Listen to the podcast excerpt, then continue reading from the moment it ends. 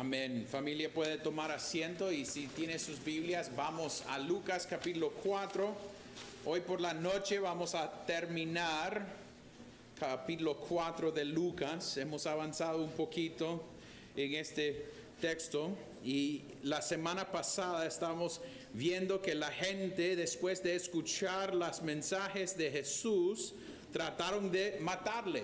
Entonces él se fue y retomamos esta idea esta semana que él está en Capernaum. um, y la idea es, algunos van a decir que él se fue por Capernaum, otros van a decir que esto es lo que él había hecho en Cap- Capernaum, porque en el texto anterior habló de todo lo que él había hecho en Capernaum y la gente de Nazaret habían escuchado esas cosas y por eso, entonces podemos pensar que él se fue otra vez o podemos pensar que Lucas está llevándonos un poco atrás para ver lo que sucedió en ese tiempo cuando él estaba en Capernaum, pero con eso en mente, lo que debemos decir, no importa cuándo sucedió, porque la idea del texto es acerca de la autoridad de Cristo.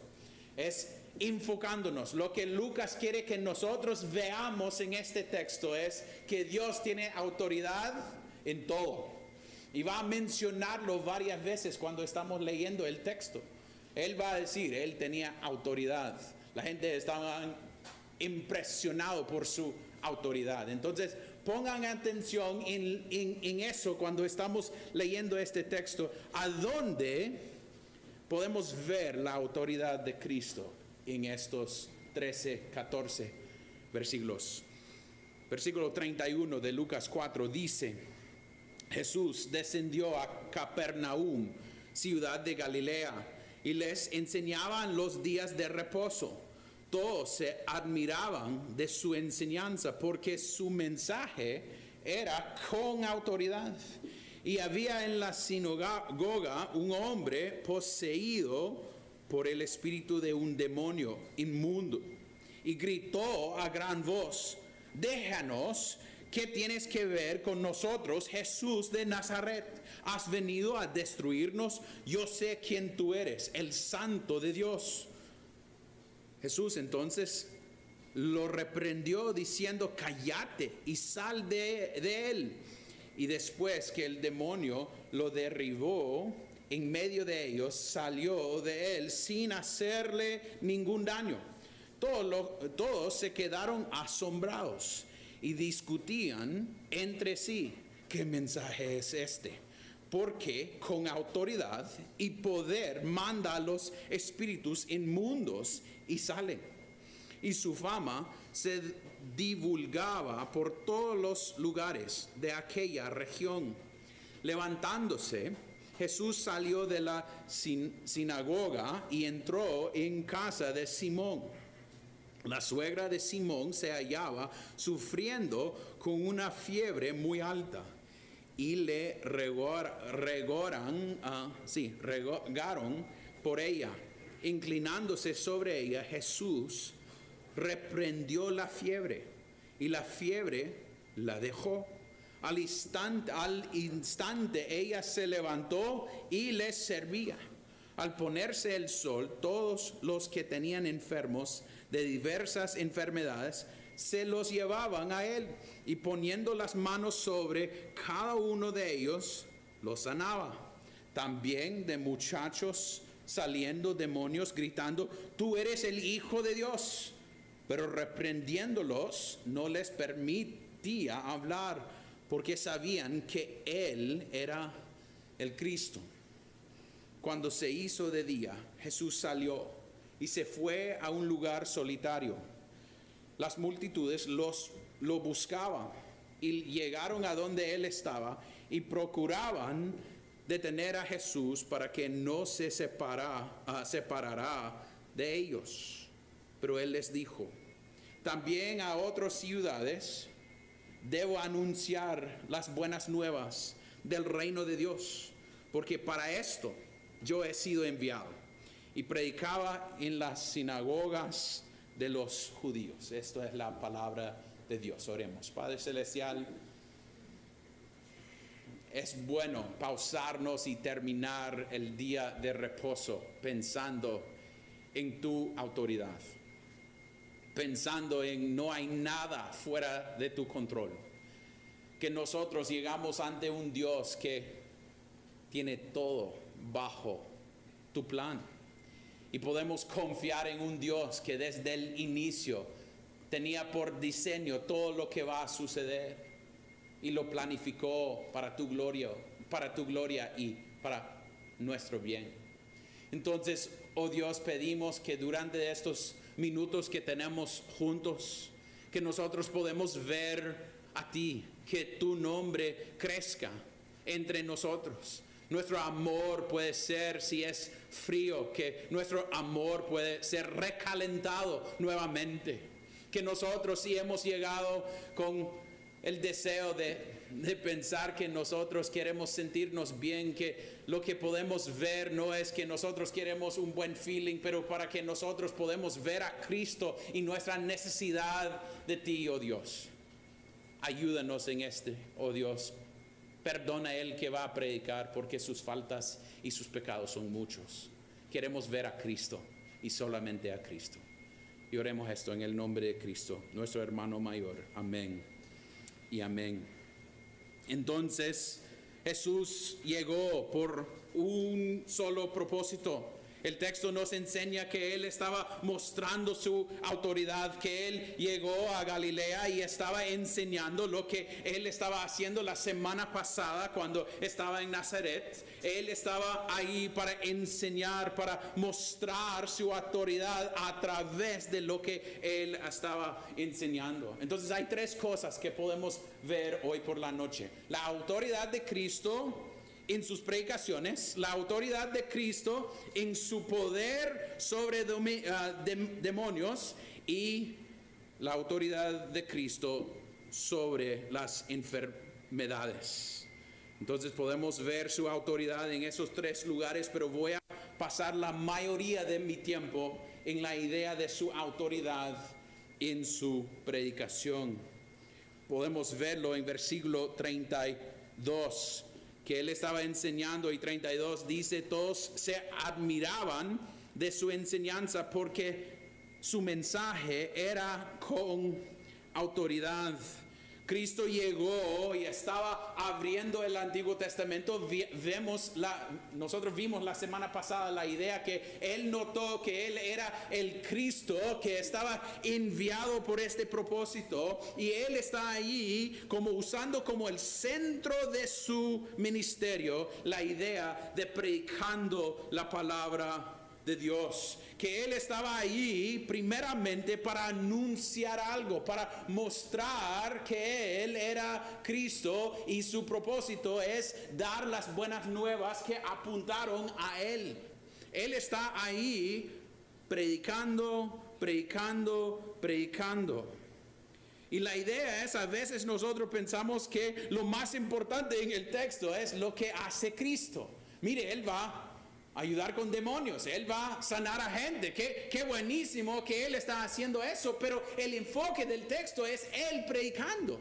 Es Él llegando con poder, con autoridad para anunciar el Evangelio.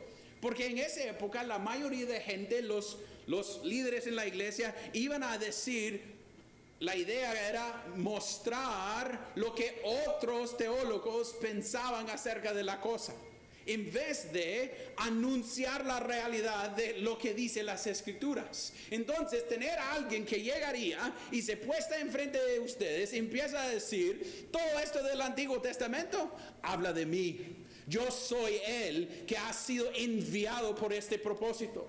Él estaba hablando con autoridad porque fue llamado por ese propósito. Él mismo lo dijo en versículo 43. dice a la gente, pero él les dijo también a otras ciudades, debo anunciar las buenas nuevas del reino de Dios. Porque para esto que yo he sido enviado. Su meta primaria era para anunciar las buenas nuevas para llegar a hablar de la realidad que hay esperanza en Él.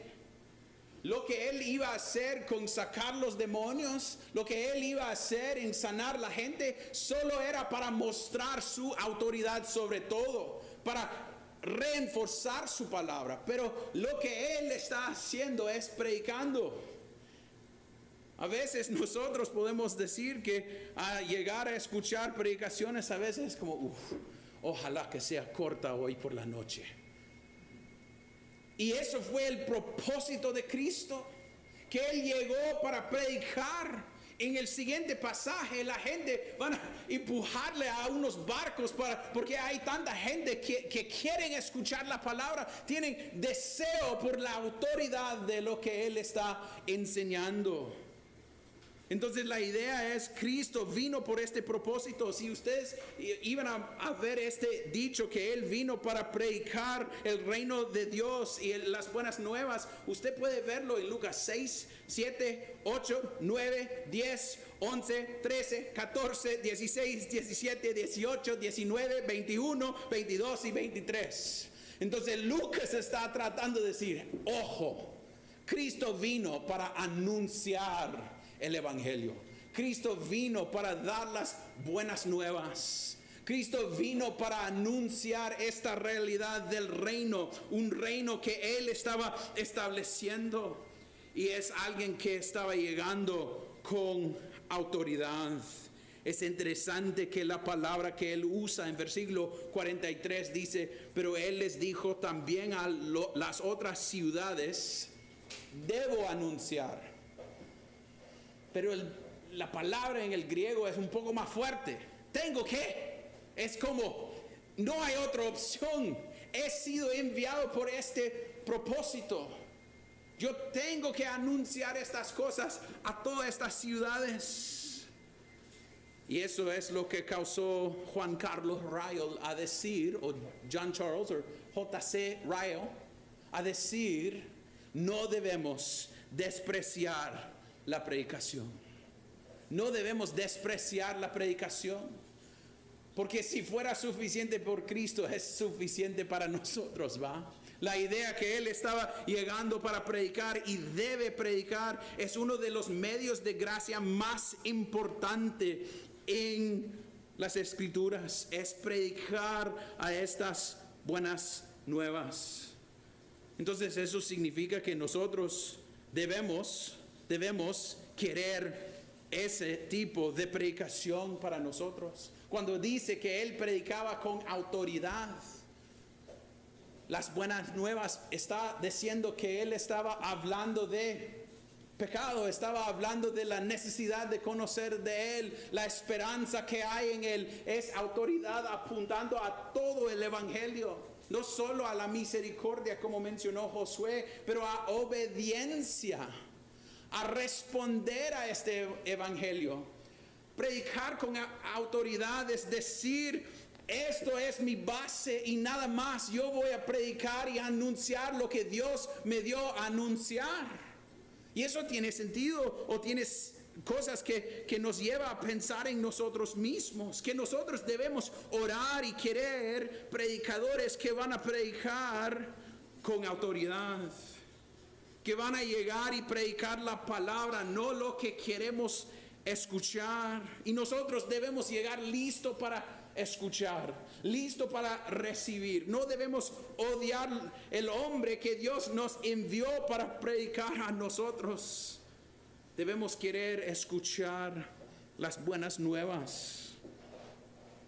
Y que esos hombres que se ponen enfrente de nosotros pueden predicar con audaz y convicción, que van a predicar a Cristo y nada más, que va a exaltar al nombre de Cristo, no sus opiniones acerca de quién es el presidente o la presidente de Honduras. Que va a levantar al nombre de Cristo y hablar de nuestra necesidad de ser salvo solamente a través de Él que van a llegar y hablar contra el pecado de cualquiera persona, ni importa si es el presidente, la presidente o alguien que vive en la calle, pero el pecado es el pecado que va a tener convicción para predicar la palabra de Dios en las buenas y en las malas, en lo difícil y en lo bueno.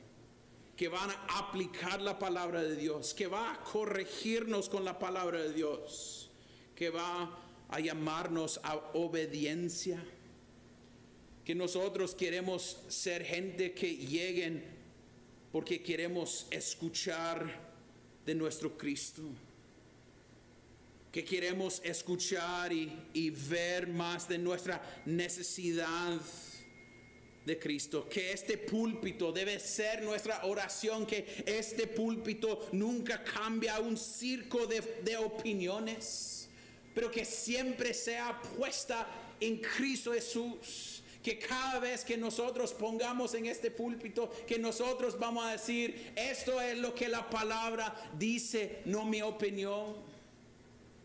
Y eso es lo que Cristo está haciendo, predicando con autoridad, hablando fielmente de Él mismo.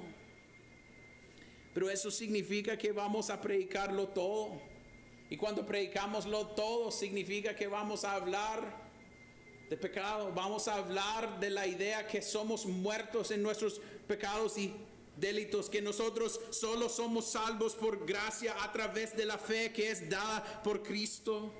Y no es por nosotros mismos, pero es por Él trabajando en nosotros. Hemos llegado porque nosotros no queremos ser entretenidos, pero queremos escuchar de nuestro Dios. Y que nunca vamos a graduarnos a decir, no, queremos, queremos alguien mejor. Porque cuando un hombre está llamado para predicar, está llamado con autoridad para anunciar Cristo y solamente Cristo. Eso es lo que queremos, eso es lo que ustedes deben pedir y orar para nosotros que predicamos en esta iglesia. Que seamos hombres que predican Cristo. Y nada más, queremos reconocer Cristo y el crucificado como Pablo dijo.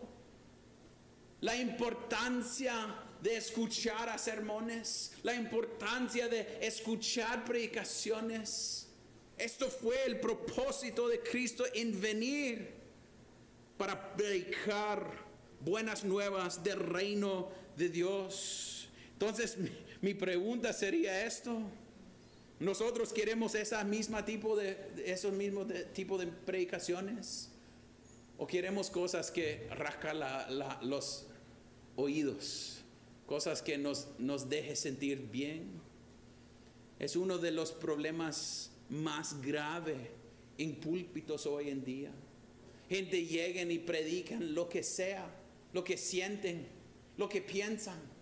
En vez de decir, la idea es debemos predicar Cristo y el crucificado.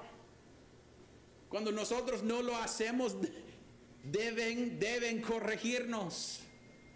Debes decirnos, hey, dejen de predicar sus opiniones ustedes. Queremos escuchar de Cristo. Porque el enfoque del púlpito y el enfoque del mensaje debe ser Cristo, debe ser enfocado en Él. Entonces mi pregunta sería esto, ¿cómo están llegando para escuchar? ¿Cómo están llegando para escuchar? ¿Quieren que, que escuchamos predicadores que sean fieles a la palabra o que nos dejen en paz? Uno. La otra es, criticamos a los que Dios ha llamado a predicar. A veces tenemos un montón de opiniones acerca de lo que deben predicar uno, pero es Dios que llama al hombre a predicar. Sí, si no está siendo fiel, debemos decir algo, pero la idea es, a veces es por gustos que decimos cosas. No estoy diciendo que ustedes deben decir, ah, no, pero es buenísimo lo que hace Josué y Rudy Aaron. No, no es eso que quiero escuchar. Y no es que no pueden criticar, pero la idea es, hombres han sido llamados por este propósito a predicar fielmente.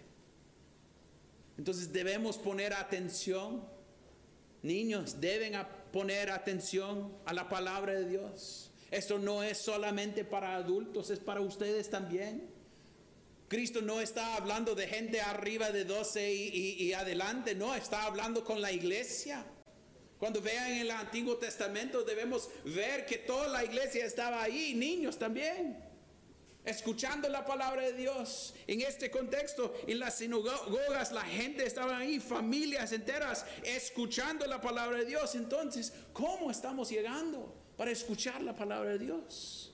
Pero para poner más autoridad sobre su palabra, Cristo empieza a hacer o mostrar su autoridad en la manera de echar por afuera los demonios. Y el, el segundo punto, autoridad sobre los demonios. Mire en versículo 33, ah, y había en la sinagoga un hombre poseído por el espíritu de un demonio inmundo y gritó a gran voz.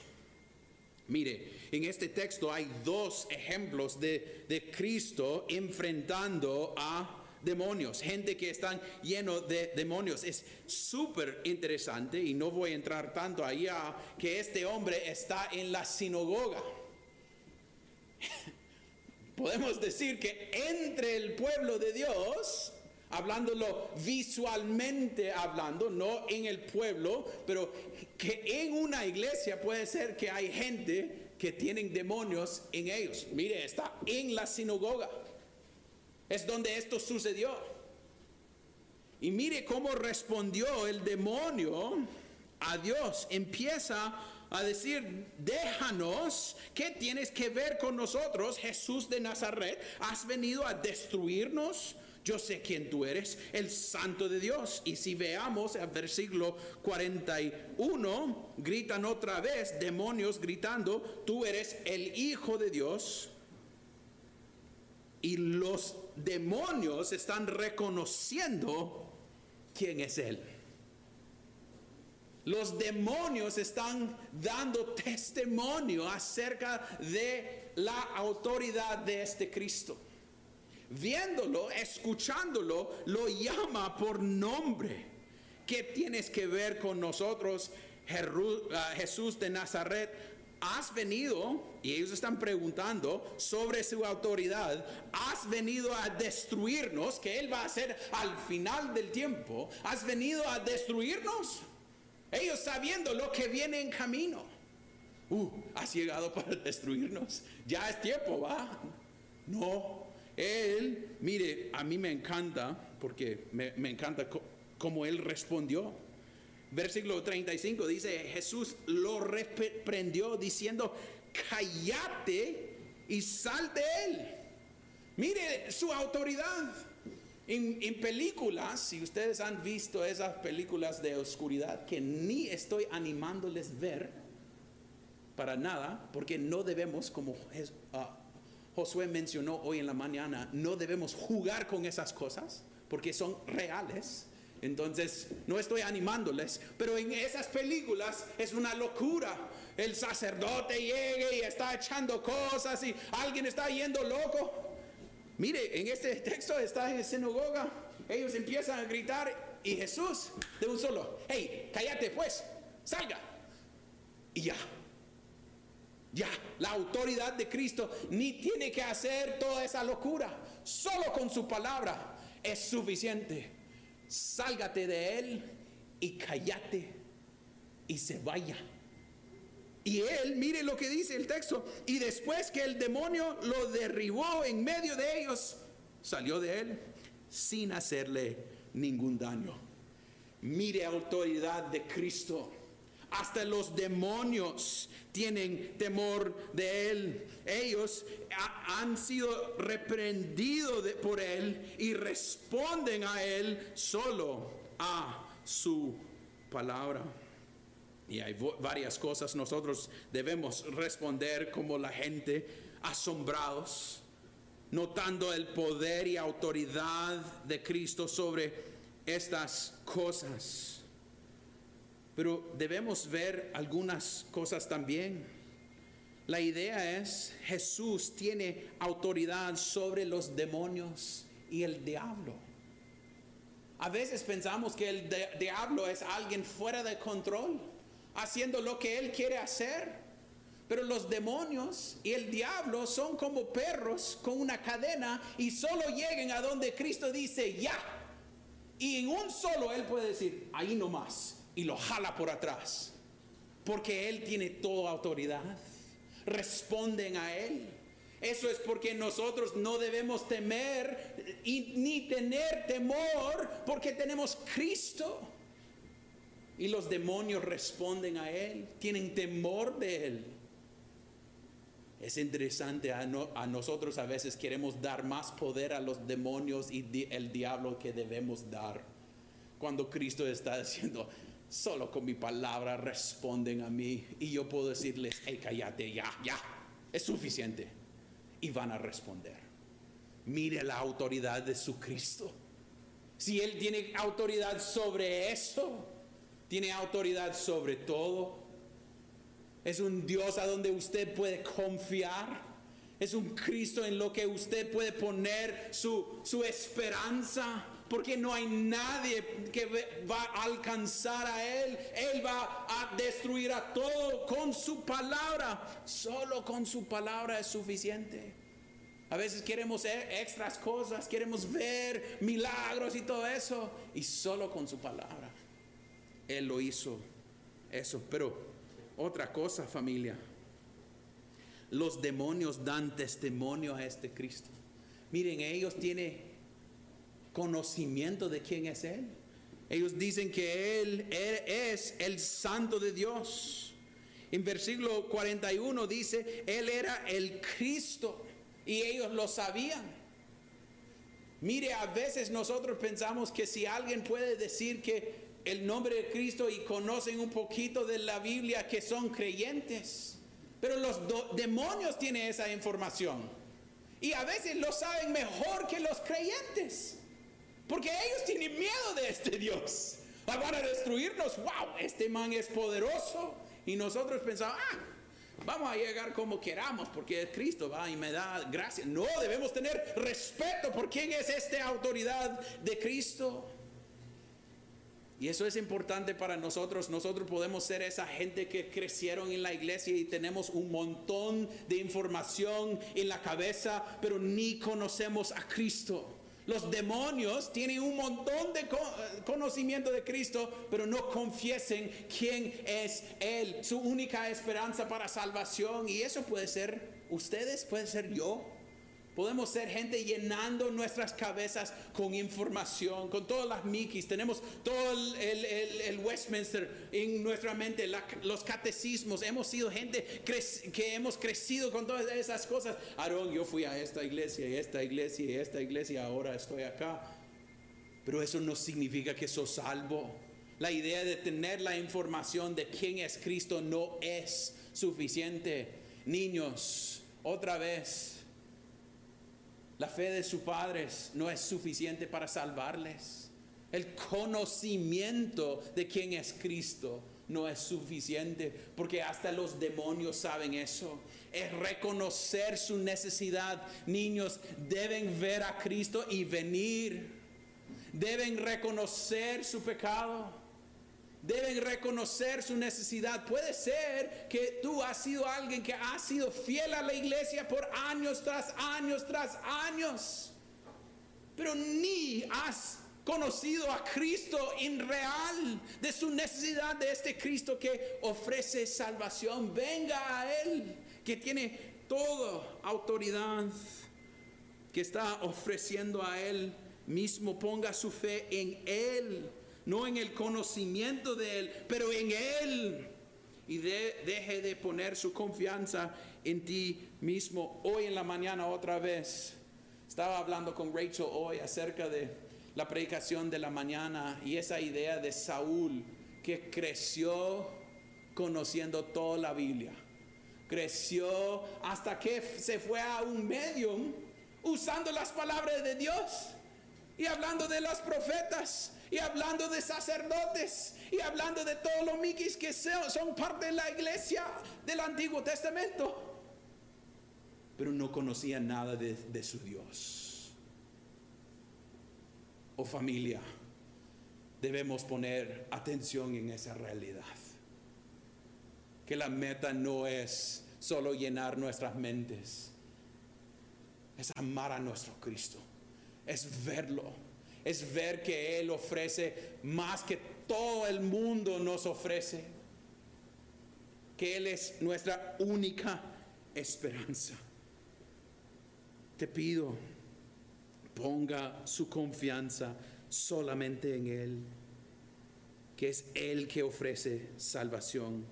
Y finalmente, bien rápido, su autoridad sobre las enfermedades. Mire lo que sucede en versículo a 40. Dice, al ponerse el sol, todos los que tenían enfermos se diversas enfermedades de los llevaban a él y poniendo las manos sobre cada uno de ellos los sanaban. También en la casa de Simón, él ayudó a la suegra de Simón, se hallaba sufriendo con una fiebre muy alta y lo rogaron por ella Inclinándose sobre ella, Jesús reprendió la fiebre y la fiebre la dejó. Cristo mostrando su poder sobre las enfermedades. Esa idea en versículo 39, solo como algo bien breve, como Él le ayudó tanto a ella que ella estaba enferma dice que él inclinándose sobre ella, Jesús reprendió la fiebre. Entonces ella estaba en una situación grave. Y mire, después de, recibir esto, ¿qué está haciendo ella? Sirviendo a los demás. Era algo completamente un cambio. Y podemos solo mencionarlo. Mire su tendencia para hospitalidad. De un solo, la suegra de Simón se levantó y empezó a servir a veces nosotros buscamos otras razones para no servir a los demás y podemos usar varias cosas para hacerlo. Y mire, es interesante que ella podía decir, mire, estaba enfermo, estaba malo y todo. No estoy diciendo que si estás enfermo no deben que todo lo demás sea enfermo en su casa. No, no estoy diciendo eso. Pero estoy notando que su tendencia a recuperarse es inmediatamente hacer qué? Servir en respuesta a lo que hizo Cristo para ella. Interesante, va. Pero ella y otros recibieron unos milagros de Cristo. Lo que podemos decir es Él sanándolos, uno tras otro, tras otro, tras otro. Aunque la gente trataron de secuestrarlo a quedarse. Miren lo que ellos hacen, miren lo que Él está haciendo, sanando toda, esta gente. Él debe quedarse acá para ser nuestro médico privado, porque Él está ayudándonos bastante. Mire versículo 42, cuando se hizo de día, Jesús salió y Marcos nos, nos enseña que Él se fue a orar y se fue a un lugar solitario. Las multitudes lo buscaban, buscaban y llegaron a donde es él estaba y procuraban detener a Jesús para que no se separa de ellos. Y hay, hay, varias razones acá que podemos pensar que lo que ellos querían no era la enseñanza de Cristo. Lo que querían es lo que Él podía ofrecerles. Ellos querían ser sanados. Ellos querían recibir de Él y es a veces lo que nosotros también hacemos. Uh, necesito un nuevo trabajo. Voy a la iglesia. Uh, necesito un aumento en mi salario. Entonces voy a dar a la iglesia. Ah, yo, yo me siento mal. Entonces ahora voy a orar. Y tratamos a Cristo como si es un genio en una botella para darnos cosas. En vez de ver a Cristo y su propósito. El propósito de Dios no era sanar a ellos físicamente solamente, era para mostrar a Él que Él es nuestra única esperanza. Y es su única esperanza, es mi única esperanza. Hoy por la noche lo que yo necesito escuchar es que mi única esperanza está encontrado en lo que Él vino a predicar, que Él está estableciendo su reino y anunciando las buenas nuevas. Nunca vamos a graduarnos de eso familia. Queremos escuchar eso semana por semana por semana y nunca dejar de escucharlo hasta que estemos en gloria. No que queremos un Dios que nos sirve y dice, ah, yo quiero esto, deme esto. No, queremos Cristo porque Él es el tesoro de la salvación. Él ofrece, ofrece vida eterna. Él ofrece salvación. Pero el propósito es, de eso es para que nosotros podamos estar con Él para toda la eternidad. Él, el cielo no requiere sol ni luna porque la gloria de Él está presente. Eso es la, la, realidad familia. Eso es lo que queremos. Queremos a Cristo y nada más. Su autoridad apunta que Él es nuestra única esperanza. Ve a Él. Si usted se encuentra en situaciones difíciles en su trabajo, en su familia, en su matrimonio, váyase a Él. Váyase a Él y confiese su pecado y encuentra su todo en Él. No que todo va a salir bien o no que todo va a salir adelante, no. Que Él va a ser suficiente para usted. Él va a ser más que suficiente. Porque eso es lo que Él vino para anunciar, que Él vino para ofrecer salvación. Y no es tratarlo como un genio en una botella. Hace unos días estaba viendo a mi querido Tottenham jugar fútbol y estaba viendo a Antonio Conte, que es el, entrenador del equipo, y cada vez al inicio del juego, él se pone al lado de, de la cancha y hace esto. Como tres o cuatro veces. Y es como pensando que Dios va a darle algo en ese proceso de hacer algo.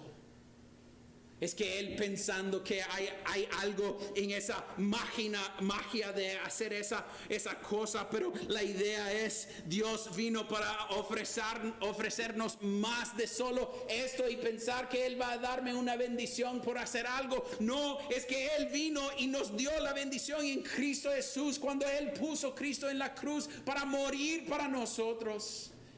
Y familia. Si usted tiene una semana difícil en camino, de trabajo, de pláticas difíciles,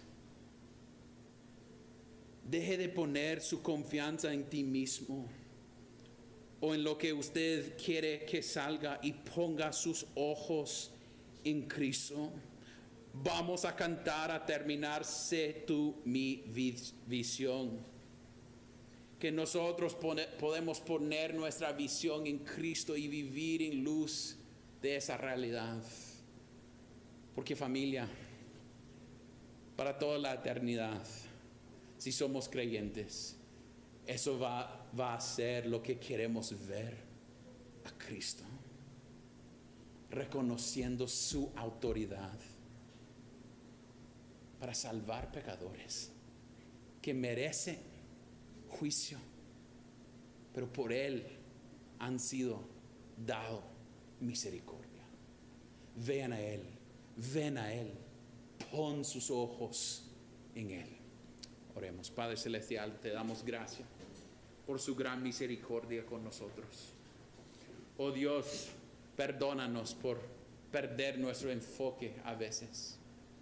Perdónanos por olvidar tu autoridad cuando nosotros ponemos tristes o con temor de, todo lo que está sucediendo alrededor de nosotros. Ayúdanos a recordar que solo con tu palabra tú controlas todo, los demonios, la creación, porque era a través de tu palabra que todo fue creado, Dios.